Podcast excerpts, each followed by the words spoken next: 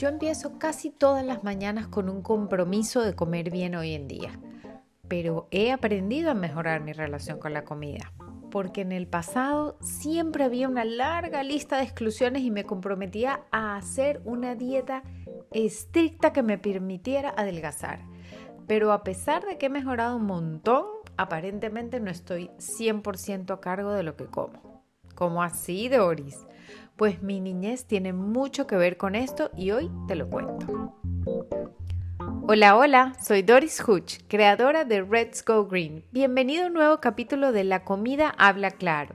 Hoy quiero que hablemos sobre cómo la crianza puede afectar las decisiones de los alimentos que podemos tener en nuestra vida adulta. Todos hemos leído, escuchado o hasta hablado sobre el mismo tema alguna vez, que la crianza tiene mucho que ver con nuestra relación con la comida. Y es verdad, aunque no parezca demasiado importante, la forma en cómo nos sentíamos con la comida de pequeños puede afectar muchísimo cómo la vemos hoy en día de adultos.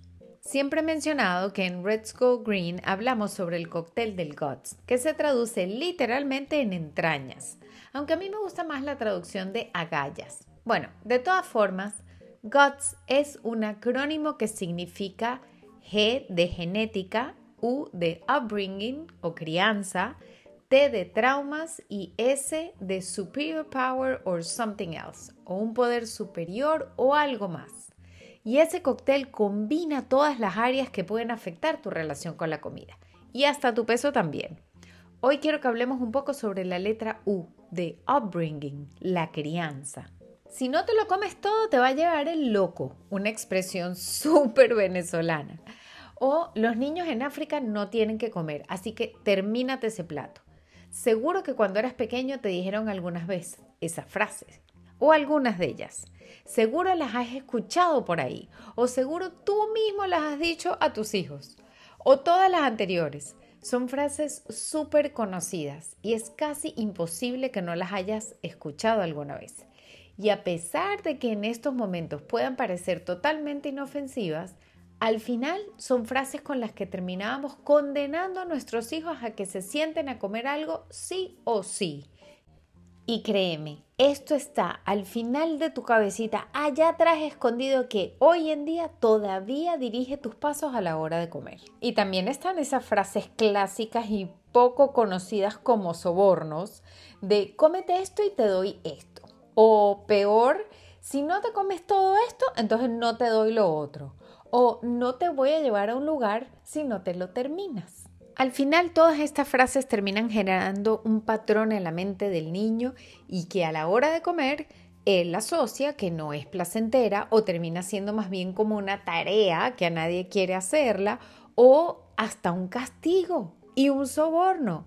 Pero cuando somos adultos, si no lo trabajamos bien, estos patrones se van quedando con nosotros y la relación que tenemos con la comida termina siendo bastante desordenada y no es algo que disfrutamos hacer. Es decir, hay que hacer esto por lo otro. Está todo condicionado y es todo un tema. Y ni hablemos cuando te meten por ahí la culpa y te dicen, tu papá se va a poner muy bravo si no te terminas ese plato. O, anda, cómetelo por mí, por favor. O, yo trabajé todo el día para esto, así que te lo comes. Al hacer que la comida sea como una moneda universal pero restringida, damos a nuestros hijos su introducción de la comida como uso para el robo, la complicidad, los hábitos secretos, la culpa y la vergüenza. Si aparte añadimos esas cejas levantadas cuando un niño come algo y tiene mucho peso o deja de comer y está sumamente delgado, entonces le estamos creando en su cabecita un cóctel tóxico que no da a la mayoría de los niños ninguna oportunidad de tener una buena relación con la comida.